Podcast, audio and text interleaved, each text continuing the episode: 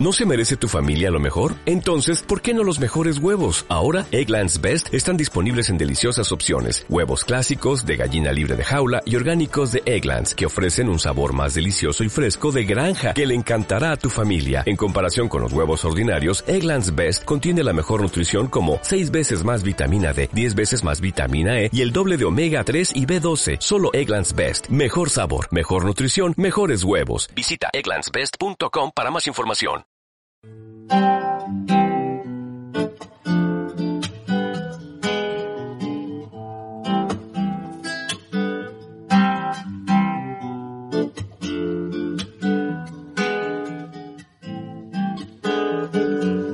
Yo quiero caminar donde no hay senda, donde nadie cantó ya mi cantar.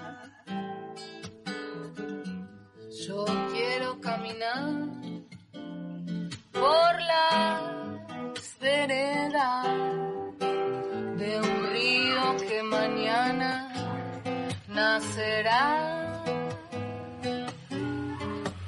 y tiraré semillas a la tierra.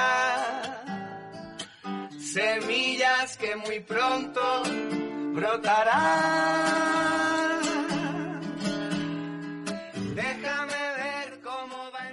Buenos días, buenas tardes, buenas noches a todos los oyentes de Caperucita Soja y el Oro Feroz. Acá, como todas las semanas, dispuestos a hacer este programa, tirar semillas para que un día brote. Bueno, quien les abre Cristina, estamos con Guionac. ¿Qué tal, Cris? ¿Qué tal, Moni? Acá en la mesa, en casa, grabando. Hola, Moni. Bueno, ¿cómo están? ¿Todo bien? Un saludo a todos los oyentes de Caperucita Soja y el Oro Feroz. Y desde casa también está completo, están Matías Ruiz, que va a hacer su bloque educativo, y nuestro querido también Javi Nepo con su bloque de humor. Bueno, este programa está en las redes sociales y búscalo en el Face como Caperucita Soja y el Oro Feroz y en el Twitter como arroba caperucita-soja. Este es un programa del área de prensa de la Regional Córdoba, de la ONG, esta ONG tan querida por todos nosotros y por Menos- muchos más. Y menos por los el ambiente. mineros, menos bueno, por, por ellos por no. unas empresitas que conocemos todos. Conciencia Solidaria, sí, esta ONG que también está en todas las redes, ¿no? Así es, en nuestro sitio web oficial nos encontrás como concienciasolidaria.org.ar. En YouTube tenemos nuestro canal propio, Conciencia Solidaria Canal. Y Facebook e Instagram estamos como Conciencia Solidaria ONG. Y si te falta un lugar más, búscanos en Twitter. Arroba consol-ONG. En todos lados, hace 13 años, por lo menos, o ya, ya vamos... Contando. No, 13 años cumplimos hace poquito, en junio, Sí. este, así que 13 años defendiendo la vida y el ambiente, y los derechos humanos, ¿no? Flor de trabajo. Bueno, este programa que se emite desde Córdoba, decíamos concretamente de Capilla del Monte, y estamos por la FM 98.1. Y vos, vos ahí nos podés escuchar por eh, la web en unaradio.org.ar. Y así, para darle dinamismo con todo este programa, acá la tenemos a Molly Johnson. ¡Eh, qué presentación! bueno, vamos a hablar hoy, Chris y Wionak, y lo- a los oyentes, por supuesto, los beneficios de agua con perejil y limón. Ah, buena, esa no la tengo. Ah, No. bueno, es una bebida. Esta bebida aporta beneficios a tu organismo. Además de un delicioso sabor, también ayudará a mantener la silueta. Esta bebida natural fortalece tu sistema inmunológico, lo cual es perfecto para estos días de cuarentena. El perejil es un excelente diurético, por ello es ideal para las personas que padecen retención de líquidos o simplemente que deseen bajar de peso. Posee gran cantidad de antioxidantes que ayudan a prevenir enfermedades cardíacas y además a combatir el envejecimiento prematuro y favorece la liberación de los radicales libres. El limón ofrece buenas cantidades de vitamina C y a su vez también tiene antioxidantes que ayudan a prevenir ciertos tipos de cáncer. Receta cortita. En 2 litros de agua pones 6 limones, por supuesto el jugo, el endulzante que vos quieras o sin endulzante, medio manojo de perejil fresco. Todo en la licuadora, lo dejas Sí. un ratito, lo procesás más o menos por dos minutos y listo para beber. Lo- si lo querés frío a la heladera, si lo querés natural ahí, al toque lo sacás de la licuadora. Así que sencillito y Sí, sí. muy, muy bueno. El No perejil sabía, no sabía los beneficios del perejil. Buenísimo. Es más, el perejil tiene mucho, mucho hierro. eso es un dato bastante importante. Importantísimo, sí, para toda la salud.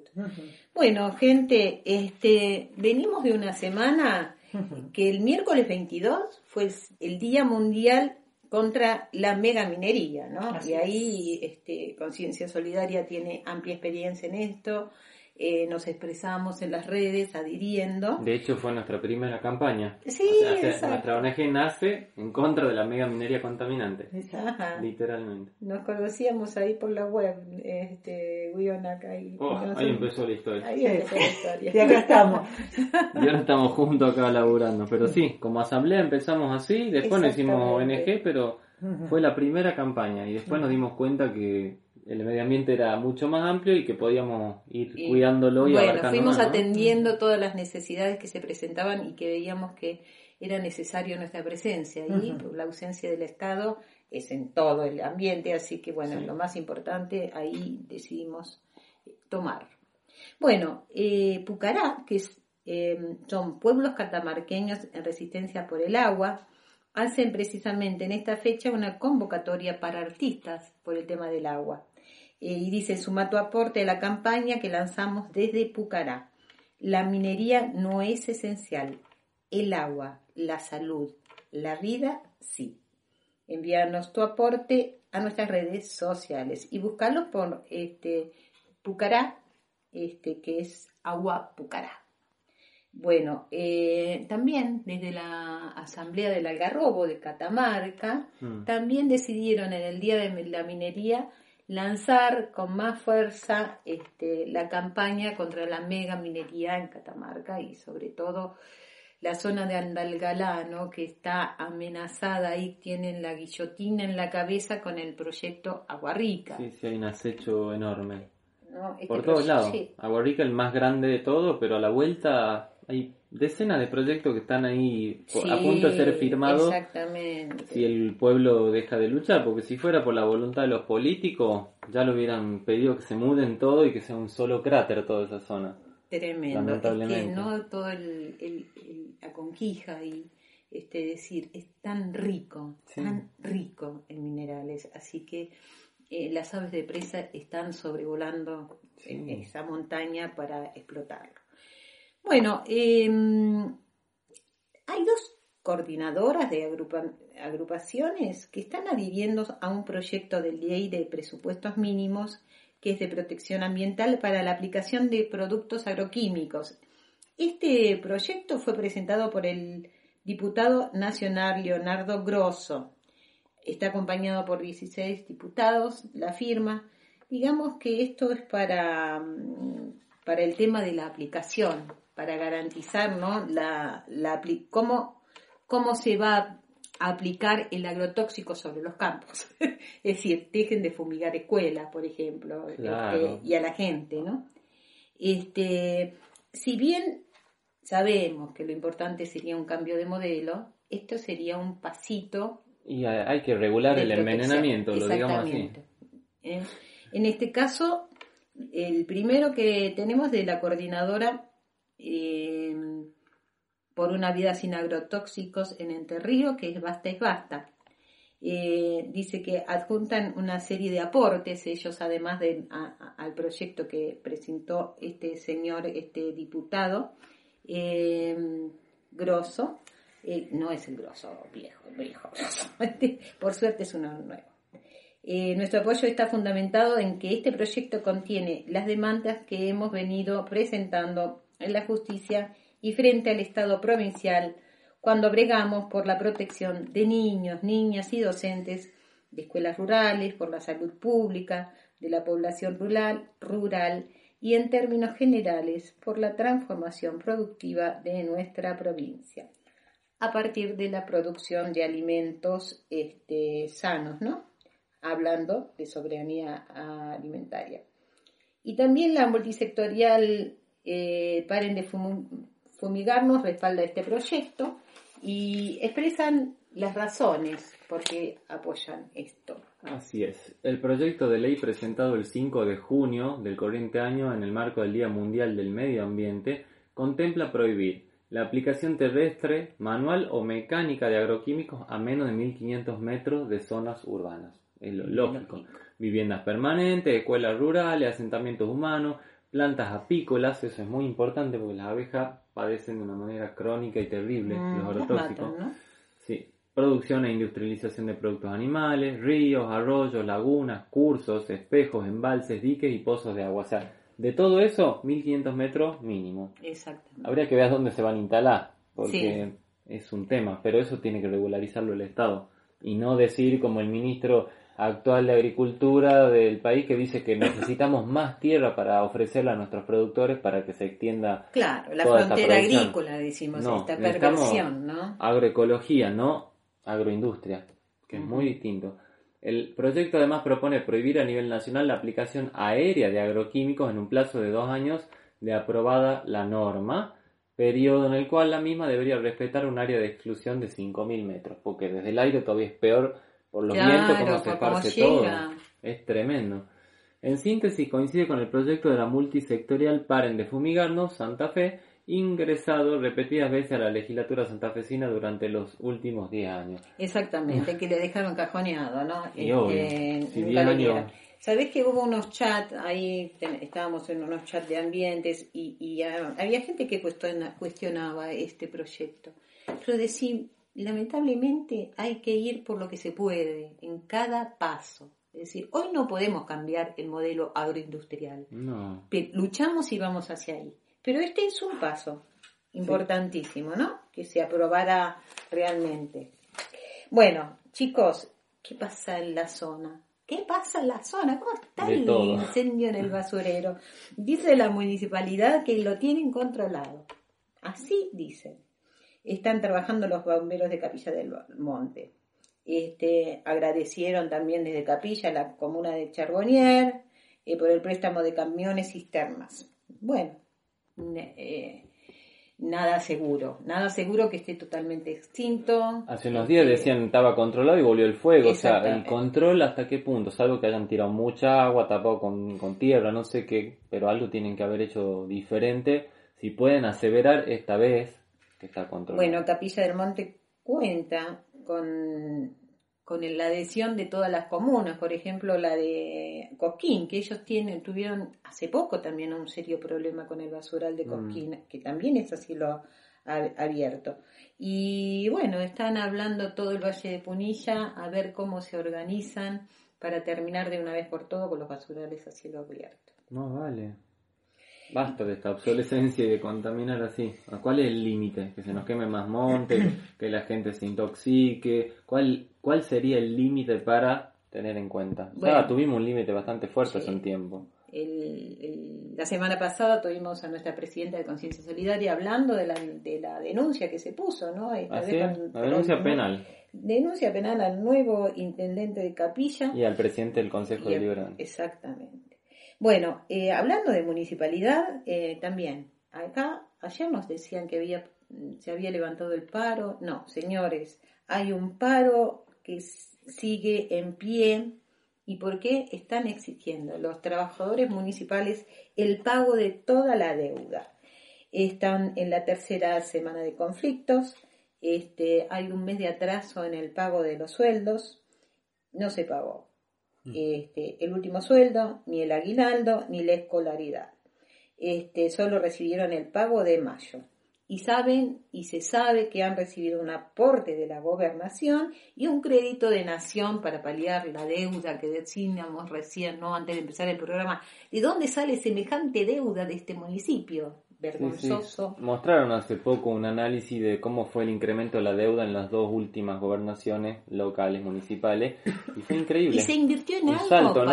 enorme. Y eso es lo que tienen que investigar ahora si quieren investigarlo. Porque Que habría, habría que. No se sabe dónde está esa inversión. Habría La que. verdad. O sea, hay cositas que están a la vista, pero hay fondos que parece que no se sabe a dónde fueron.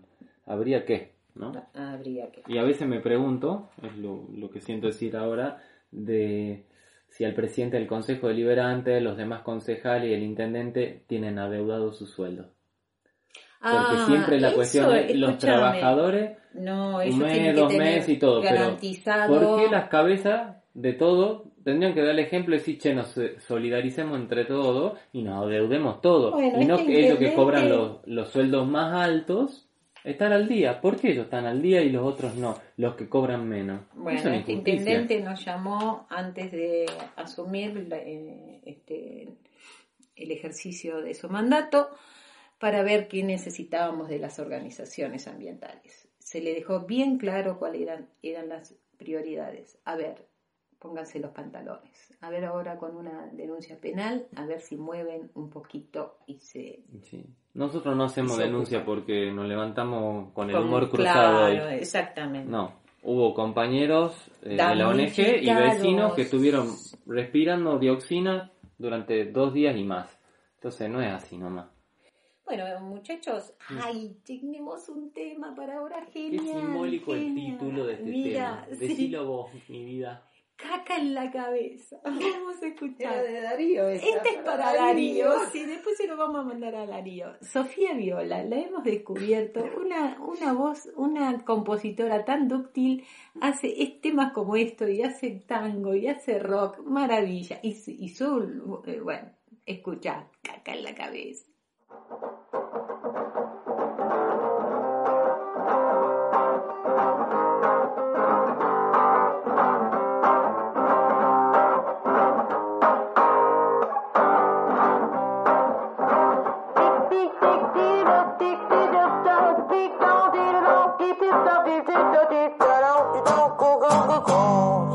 Mi primer alimento fue leche materna, me enchufaron squeak, como cosa buena, yogures petit, me compraba mi abuela, serenito, Jimmy, postrecitos de mierda, McDonald's, Burger King, chatarra por las venas, recuerdo Pampernick, con sus puertas abiertas, ofreciéndome a mi cajitas y sorpresas, yo al fin comprendí que su comida pesta, chicle para masticar y arruinarme.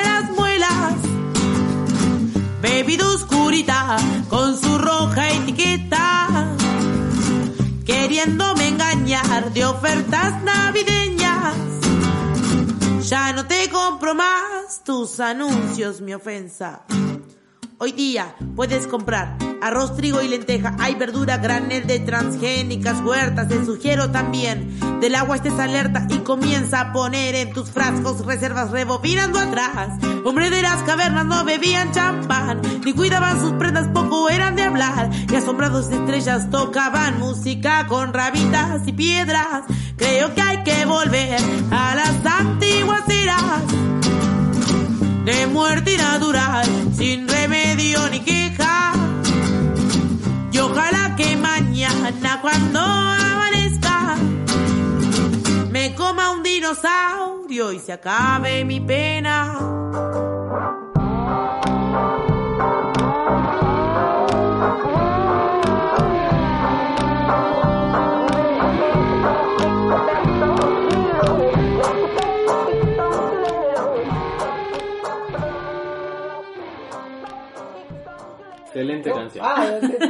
Tema, me encantó. Bueno, me alegro, sí, la verdad que es una, este, hay un hallazgo, Sofía Viola, te vamos a, a buscar varios temas tuyos, ¿eh? Bueno, volviendo a, a- acá, Caperucita Soja y el Oro Feroz, tenemos un audio de una, de Elba Ledesma, ¿no? María Una- Elba Ledesma. María Elba Ledesma, de una problemática bastante seria que está pasando en Tucumán, con una, Tucumán, con una central termoeléctrica. ¿Vos la Así conocés es. a María Elba? Hace muchos años, sí, que la conocemos María Elba, una gran luchadora, un ejemplo realmente de, de guerrera ambiental, podríamos decir. Se ha bancado amenazas, situaciones de agresión a familiares, intentos de entrarle a la casa, de robo, de todo, de todo, de todo, desde que De- ella empezó. ¿Desde dónde viene este apriete? ella empezó eh, denunciando primero a la Sociedad Aguas del Tucumán, la empresa que provee Ah, agua a Tucumán, sí. que da tratamiento a las aguas eh, y también a los efluentes cloacales, que es un problema muy grande, es uno de los principales contaminantes de la cuenca salidulce. Y en la zona donde vive ella, en el barrio, hay muchos brotes de fisuras, llamémosle, en las cloacas que hacen que el agua con efluente esté en las veredas de las calles en algunos lugares.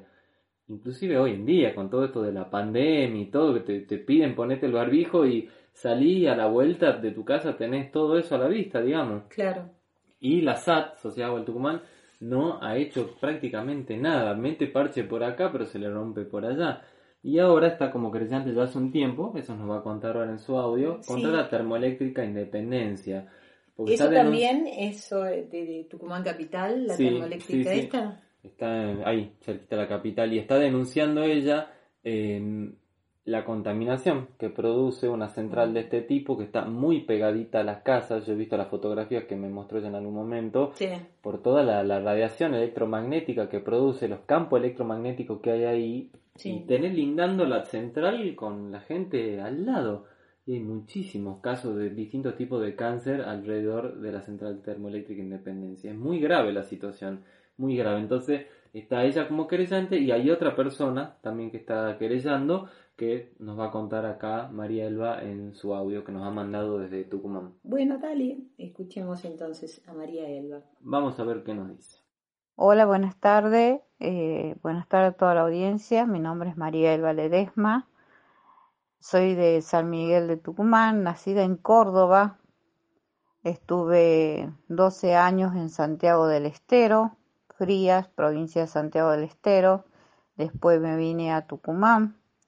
O sea que este, soy interprovincial. Y debido a eso, este, a mí me preocupa mucho el tema ambiental y, y bueno, en el 2009 me hice querellante en contra de una empresa que contamina la cuenca salidulce y casualmente contamina a esas tres provincias. Está contaminando la provincia donde vivo, donde viví cuando era niña y donde nací con efluentes cloacales, donde logré que este que en Comodoro Pi dictaminaran de que los efluentes cloacales eh, son altamente contaminantes, superan la ley 24051, que los efluentes cloacales son contaminantes. Gracias a eso hay dos provincias que ganaron juicios de contaminación de efluentes cloacales. Y yo desde 2009 que estoy luchando en San Miguel de Tucumán y no puedo hacer de que se lo llame declaración indagatoria a Calvo, porque acá en Tucumán la ley es al revés o está pata para arriba, porque la- las querellantes y los víctimas se vuelven víctimas de la justicia. Pero lo mismo, este, no bajo los brazos hoy, este, sigo en la lucha. La semana pasada eh, comencé, eh, me dieron el rol de querellante eh, contra la termoeléctrica Independencia, que también indirectamente contamina agua, tierra y aire, porque esa termoeléctrica que se llama Termoeléctrica Independencia está ubicada en medio de la población frente de un supermercado y rodeada de población. En esa, en esa, esa querella, el doctor Poviña la, la directamente la, la mandó a archivo. Apelamos y nos dieron la querella. Hoy somos querellantes junto a una gran amiga y amiga y compañera de lucha, María Abate Pérez, María Vera Bate Pérez, que ella también me va a estar acompañando y sale conmigo a hablar con la gente por el tema esto de la termoeléctrica independencia, que hay videos inclusive en YouTube donde se ve que no hay un árbol, ahora están un poquito más grandes, pero los árboles ya han contaminado, han contaminado mucha gente, los cables les pasan por arriba de las casas de alta tensión. Es terrible lo que está pasando. Pero bueno, este, ganamos esa apelación. Eh, seguimos en la lucha y eso también contamina la cuenca salidulce. Yo creo que tenemos que reflexionar en esta época, en esta época de esta de que todos estamos en casa, pero todos estamos en casa, pero no dejemos que el que estemos en casa, los que están afuera, disfrazados o con orden de salida, nos estén contaminando malas cuencas, porque aparecieron muchos pescados muertos en, en, el embalse, no hace mucho, Ahora estoy pidiendo también, aparte de ser querellante en contra termoeléctrica, estoy pidiendo que se hagan los estudios de, de COVID-19 en los efluentes cloacales.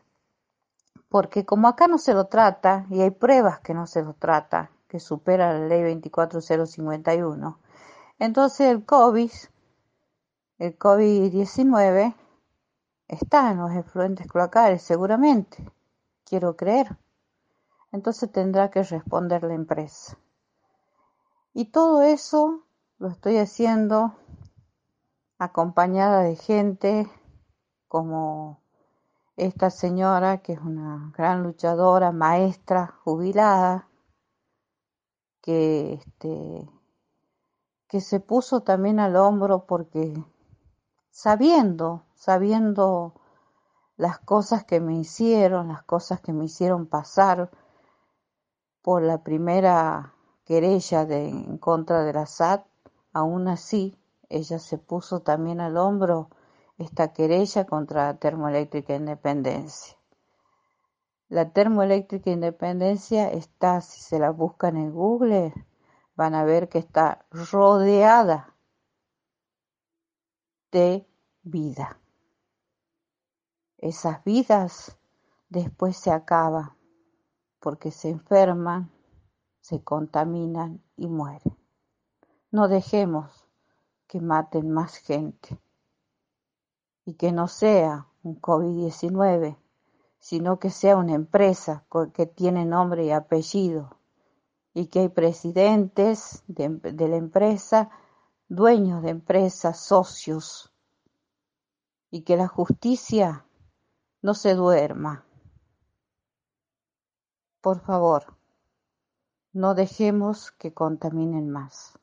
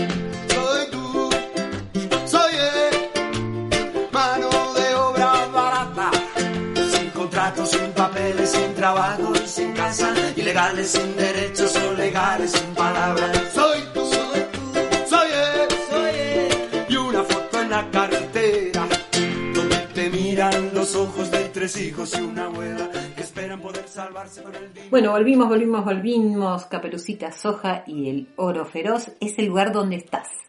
Y como todos los programas, tenemos ahora la bienvenida, le damos al bloque educativo de Matías Ruiz. ¿Y de qué nos va a hablar hoy el profe? ¿De qué Va nos va a educar? de aparato ideológico del Estado. Ah, bueno. Pero sos muy, muy revolucionario vos.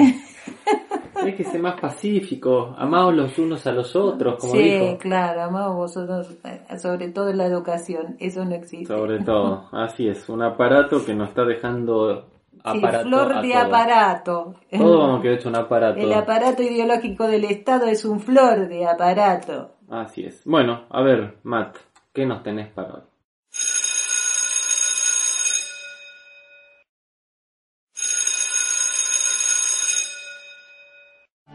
Que viva la escuela, que la escuela viva, que sea sostén, trampolín a la vida, una usina de ideas, el lugar del asombro, el punto de encuentro, de entrega y de amor.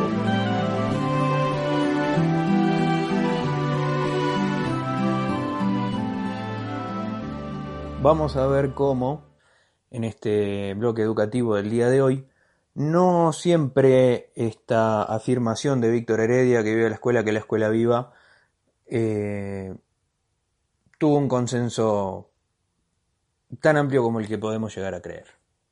Vamos a hablar de Louis Althusser, el filósofo francés, y su obra Ideología y aparatos ideológicos de Estado del año 1969, donde Althusser plantea justamente la existencia de los aparatos ideológicos de Estado cuyo objetivo es la reproducción de las relaciones de producción, es decir, reproducir aquello que el sistema necesita para mantenerse produciendo.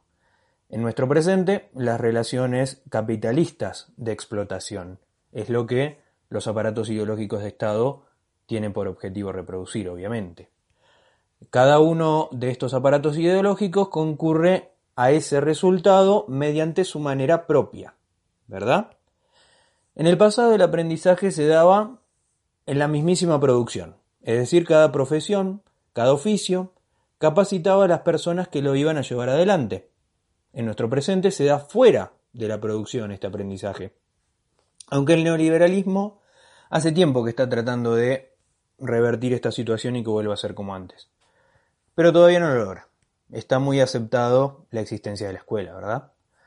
Por medio del sistema educativo y de otras instancias institucionales es por las que acepta la sociedad que se dé el, llamado eh, proceso educativo. ¿Qué aprende en la escuela los niños? Bueno, Althusser responde que aprenden a escribir, a leer, a contar, es decir, técnicas y habilidades, y también elementos rudimentarios o profundizados de la cultura científica o literaria. También postula la existencia de diferentes tipos de instrucción, una para los obreros, otra para los técnicos y una tercera para los ingenieros y para los grandes cuadros superiores. La escuela enseña las reglas del buen uso, lo que debe hacer la gente dentro de la división del trabajo, según el puesto que ocupa. Establece las reglas de la moral y de la conciencia cívica y profesional, del respeto a la división social y técnica también del trabajo, y de las reglas del orden establecido por la dominación de clase. Se aprende también a hablar bien el idioma, a redactar bien, esto para los futuros capitalistas y sus lugartenientes. Aprenden a saber dar órdenes, a dirigirse hacia los obreros. La escuela y otras instituciones del Estado, como la Iglesia o el Ejército, enseñan habilidades bajo las que se asegura el sometimiento a la ideología dominante y el dominio de su práctica. Todos los agentes de producción, la explotación, la represión, los profesionales de la ideología deben estar compenetrados con la ideología para poder cumplir sus tareas. De explotados, en el caso de los proletarios, de explotadores, en el caso de los capitalistas y sus auxiliares. Los grandes sacerdotes, dice Althusser, de la ideología dominante. Entonces, según la tesis altuseriana, los aparatos ideológicos de Estado son colocados en la posición dominante en las formaciones capitalistas y el aparato ideológico de Estado más importante es el aparato escolar. En la lucha de la burocracia por imponerse como clase dominante contra el modelo, el modo de producción feudal, el anterior al capitalismo, es decir, durante la transición del feudalismo al capitalismo, el rol de la escuela como aparato ideológico de Estado fue fundamental para la victoria de la burguesía. Sobre esto se apoya el aparato ideológico de Estado político, que esto es el régimen democrático parlamentario con sufragio universal y el partidismo. ¿Mm? Muchas veces, y acá salimos de Althusser para plantear una tesis personal, muchas veces nos preguntamos por qué la democracia es tan ampliamente aceptada como único sistema político válido. Y ciertamente es así porque la democracia es lo que Estados Unidos impuso como único sistema político válido. Fíjense, el régimen democrático parlamentario con sufragio universal y partidismo, que es exactamente el mismo modelo que tiene Estados Unidos. Y todos estamos convencidos de que, dos cosas. Punto uno, la escuela tiene que existir. Punto dos, el régimen a través del cual se gobiernen nuestros estados tiene que ser la democracia. ¿Esto es así? ¿Es la única alternativa? ¿O hay otras alternativas igual de válidas y superadoras? Cerramos el bloque de hoy con esa pregunta. Muchas gracias. Hagamos una revolución, chango. Nos juntemos un día mate el fin de semana, tomamos unos mates. No, no, no, tú Déjame un poco, la invitamos a la No. Jolly, vos quedate cría ahí y la Jolly va a ser la, la ministra. ¿De qué querés Jolly? ¿De qué querés ser ministra? Vení. No, yo no soy la Sony, soy la Sani. Ay, yo soy la Yoli, que te me cae. Bueno, Bueno, bueno, igual, chao, me voy. y po- podemos, podemos ir las dos, ¿viste? Pero sí, le, Ay. le Yami. pegamos, le hacemos la, revol- la revolución, porque la escuela es una porquería, ¿viste? No, lo- los deseduca a los pibes, che. La Yanni y la Yoli al poder, che. Eh, ¿Qué te dale, parece, viste? Soli, Mira, vamos, invitamos nomás. a, a Mengui para. Mi maridito querido, viste. Ministro de Agroecología. Mamá, qué divino, sabe mucho. ¿Vos qué te metes? Y yo en la lucha, yo quiero pelearme, ¿viste? Bueno. Yo soy peleadora, ¿viste? Un, un único sindicato, vos lo diriges a todos. Claro, Exactamente. hacemos el ministerio de, de los laburantes, che. Perfecto. Vos te Por pones- la vida, laburante por la vida, vamos. A vos te ponemos de embajadora, pero en todos los países del planeta. Ah, eso, Va voy. por todos lados, decir la tuya. Y digo la, la, la verdad de lo, lo que hay bueno. que decir. Y yo no sé, pero algo vamos a hacer. Ahora vamos a hacer, che, ¿viste? Bueno, me voy que tengo que venir para el otro programa. Bueno, chao, los quiero a todos, ¿viste? Bueno, buenísimo. Gracias. Matt. Muy interesante el, el bloque de hoy. Y sí, un modelo unificado para ver cómo explotamos más el planeta y somos serviciales a las corporaciones. Viene siendo una escuela bien normalizada. Bueno, ¿qué tenés ahí, Guiona? Y bueno. Algo que viene desde Calamuchita. Así es. cordobés. Así es. Mm. Fíjense si no hace falta educación para la gente que quiere derogar orde- ordenanzas que protegen el medio ambiente. ¿Dónde está la educación en gente como esa? Ese es el problema. Alerta ambiental, dice CDM Noticias. Buscan derogar la ordenanza que protege reserva educativa en el Valle de Calamuchita. Mm. Y aclaramos que el flyer que han propuesto los compañeros de la zona dice reserva natural y educativa. Estamos Ajá. hablando de tierras del Tacu. Ahora vamos a contar. Eh, y esto eh, es una reunión que se hizo el miércoles 22 Ujú. o sea, ahora hace nada, donde eh, el Consejo Deliberante anunció que el miércoles, o sea, este que pasó, iba a derogar la ordenanza que protegía la reserva sin considerar la opinión del pueblo. Así. Ah, ¿Eso es democracia? No. Me ¿Y parece con que qué no. fines? Algunos estudios bueno. seguro. Las organizaciones de cuidado ambiental explicaron que tienen un proyecto alternativo para la nueva terminal, sin dañar la zona de la Reserva Natural Tierras del Tacu. En la jornada de ayer, Villa General Belgrano fue sede de un masivo bocinazo en defensa del monte autóctono, al notar que el municipio intenta derogar la ordenanza de protección ambiental sobre el sector. El año pasado, la Secretaría de Ambiente de Córdoba visitó el lugar y constató que es un ecosistema de alto valor en biodiversidad y cumple con las condiciones para ser protegido según las leyes de bosques nativos provinciales y nacionales. Y quiso el municipio ni bola a lo que dijo provincia y, y Sí, sí, ya sí. quieren hacer negocio, porque detrás de todo esto hay negocio.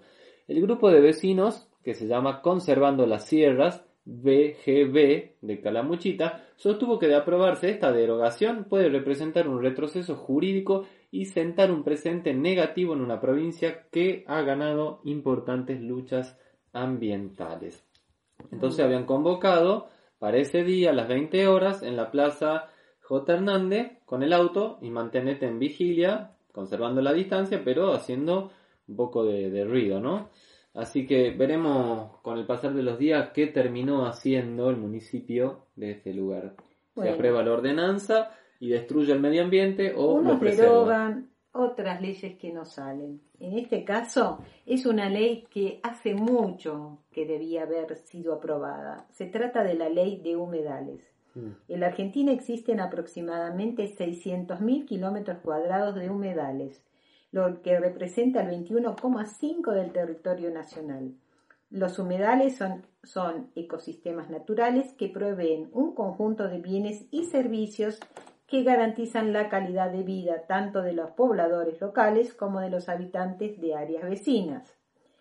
En 2012 se inició un proceso para impulsar un proyecto de, el primer proyecto de ley de presupuestos mínimos para la protección y el uso racional y sostenible de los humedales de la Argentina. Desde entonces se viene trabajando junto a legisladores, ONGs, universidades, para apoyar la sanción de esa ley en el Congreso de la Nación. A fines de 2013 se logró que el proyecto sea aprobado por unanimidad en el Senado de la Nación. Pero Pero, pero, siempre hay un pero, no pasó lo mismo en Cámara de Diputados hmm, y perdió estado parlamentario a fines de 2015. qué lindo. Dice que hoy hay muchos proyectos de ley en discusión. Este, esta, esta nota la tomamos desde la Fundación Humedales y dice que se sigue apoyando junto a otras organizaciones no, no gubernamentales de la Argentina la aprobación definitiva de una de las leyes. Más vale. Todo esto es porque este sábado 25 a las 14 hay una multisectorial por la ley de humedales para defender las quemas y defender el humedal. ¿De qué se trata esto? Todos sabemos de los incendios Mm, en la zona este, ahí de Santa Fe, ¿no? Frente al río. sí. Este, se convocan 14 horas en el Boulevard Rondó y Circunvalación de Rosario y cortan el puente. Dice asistir con carteles y barbijos, respetar el distanciamiento. Ley de humedales ya. Vimos, ¿no? Esta semana a, a- Mucha adhesión y la ONG Conciencia Solidaria estuvo ahí Exactamente. activando ahí junto a otra organización. Exactamente. Bueno, este sábado 25 nuevamente te esperan. Así es. Y Es ahora- el modelo. Eso es- quiere decir, simplemente eso. El modelo hace que pasen estas cosas. Mm. Cambiemos el modelo y hay cosas que no hace falta defender. Exacto. Es tan simple. Para ahí vamos. En la lucha, digamos. Seguro. Bueno, vamos a escuchar a Connie Islas el tema muy bonito, Equidad.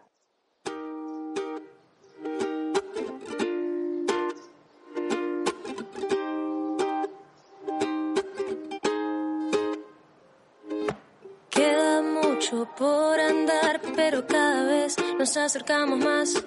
Falta amor, pero cada vez hay más compasión. Falta empatía, pero cada vez hay más conciencia colectiva. Falta respeto, pero cada vez hay más derechos. Falta entender que nada sobra, que cada pieza es parte de esta gran obra. Falta abrir los ojos y darnos cuenta que no estamos solos en este planeta.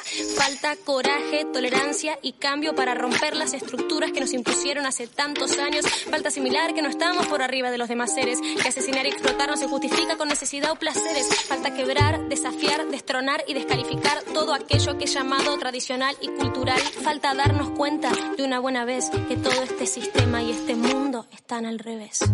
Queda mucho por andar, pero cada vez nos acercamos más. Falta amor, pero cada vez hay más compasión. Falta empatía, pero conciencia colectiva. Falta respeto, pero cada vez hay más derechos. ¿Cuánto tiempo tendrá que pasar? ¿Cuántas catástrofes y vidas deberemos cargar? ¿Cuándo entenderemos que el agua y el mar, el monte y la tierra no se pueden comprar, ni alquilar, ni sobornar y menos recuperar? Hay cosas que el dinero no puede pagar, que por más que la verdad genere incomodidad, cada día sigue ahí y cada vez es más real.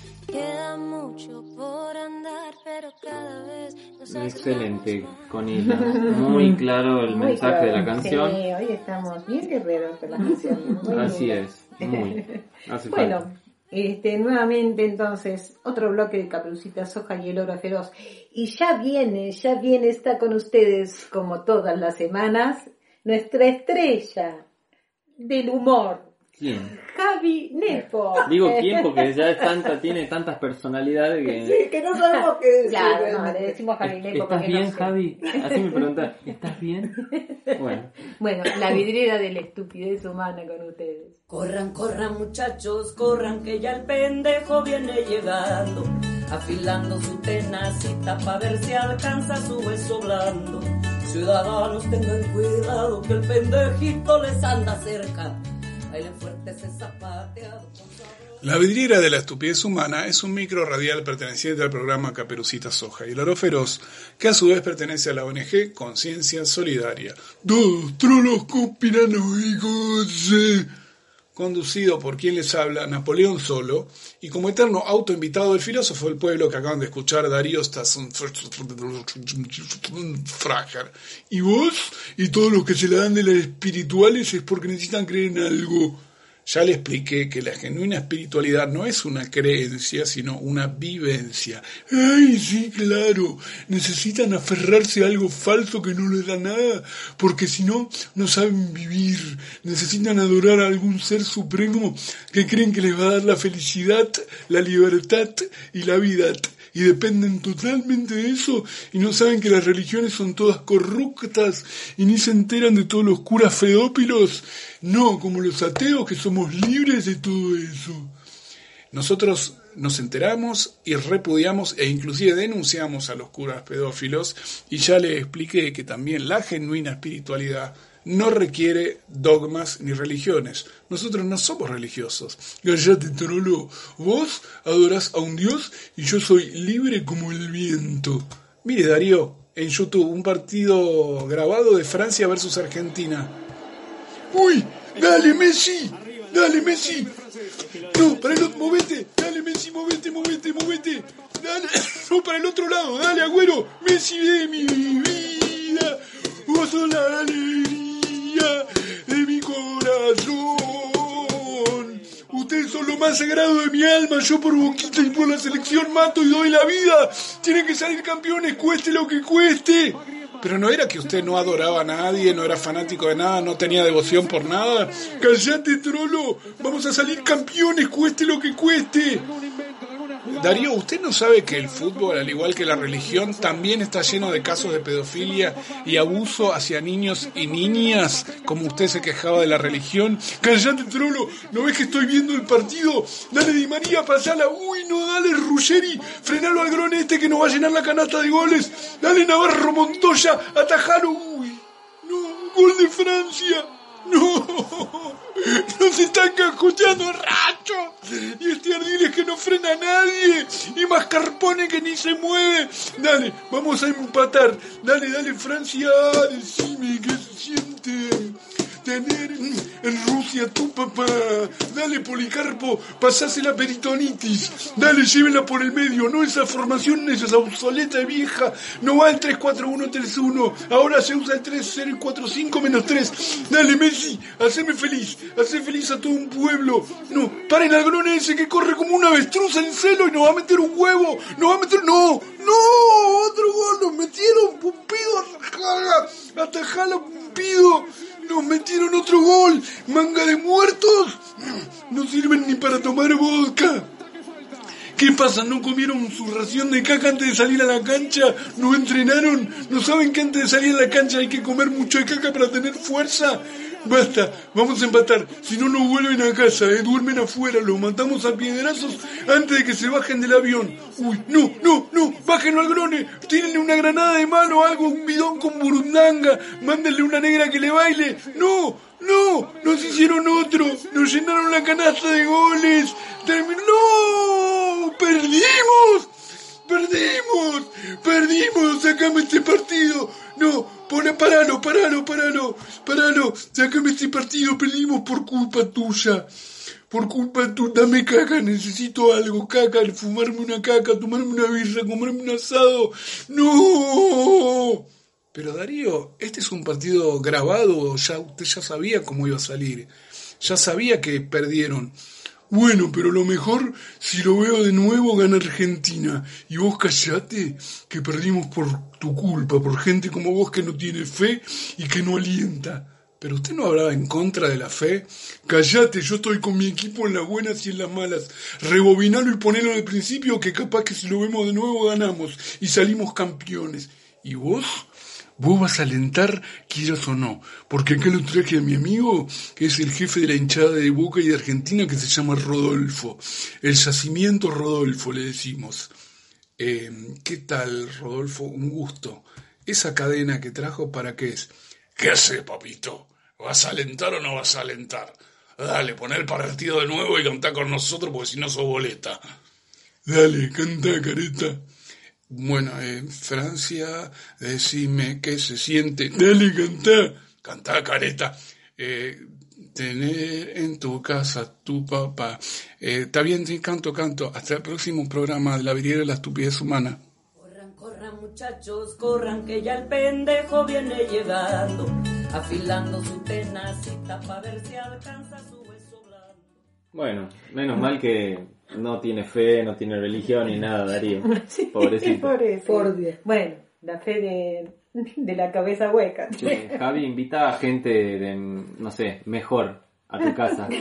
Espero que no te contagies. Sí, por favor. Bueno, ojalá que no nos contagiemos de algo que están hablándose que podría llegar a Argentina. Estamos a tiempo, estamos a tiempo. Estamos, estamos. Este, y la declaración eh, que esta semana adhirió Conciencia Solidaria dice que no queremos transformar, transformarnos en una factoría de cerdos para China, Hmm. ni en una fábrica de nuevas pandemias. Así ¿no? es.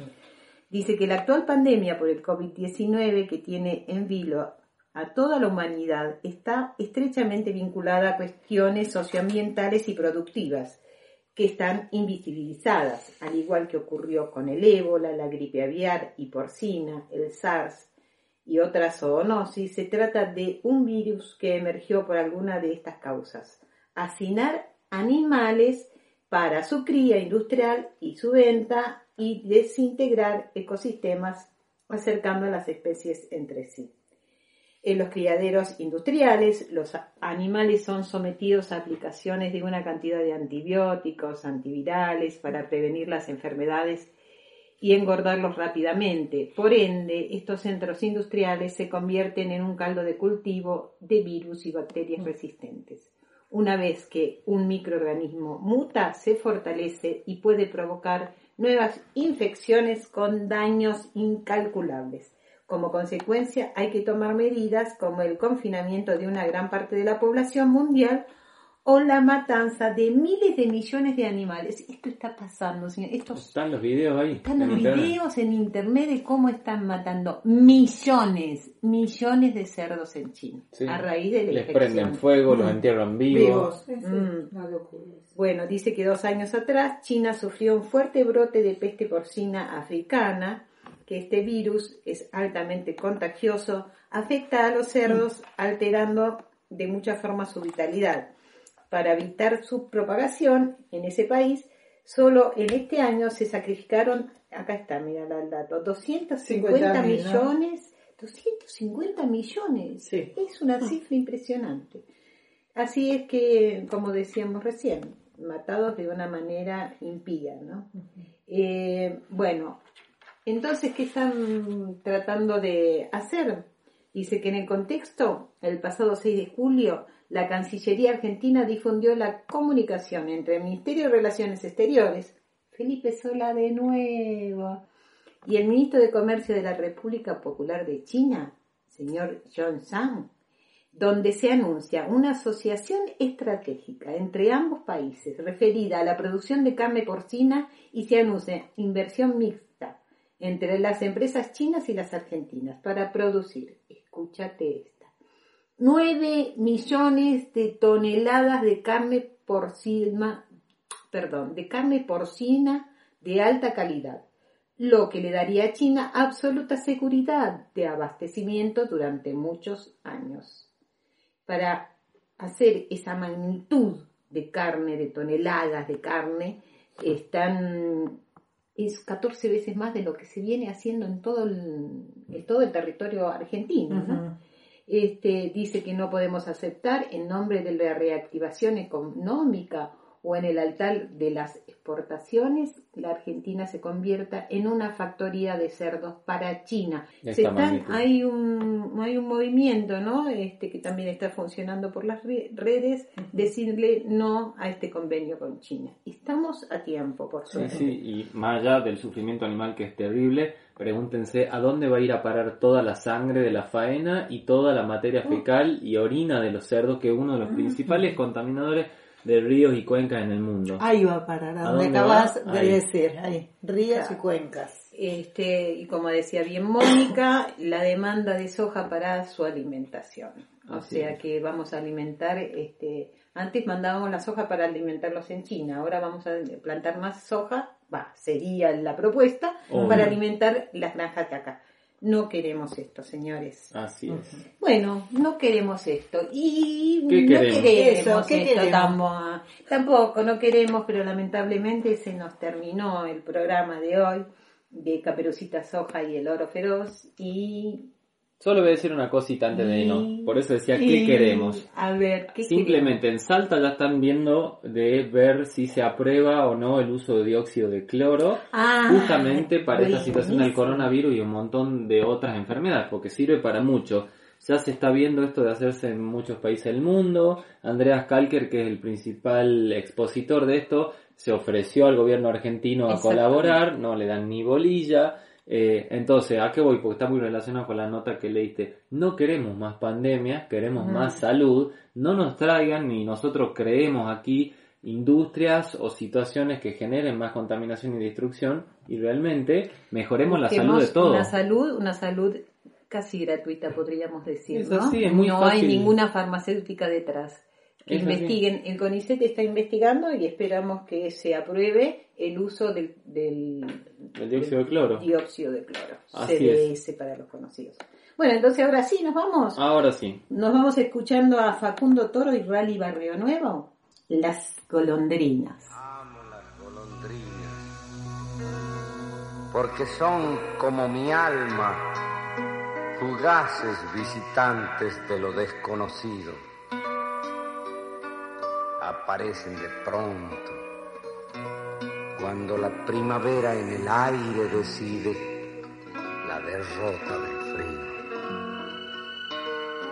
Me traen de los cielos remotos de la tierra la nostalgia de espacio y el ansia de infinito con que mi sangre viene venciéndola a la muerte afirmando la vida a través de los siglos.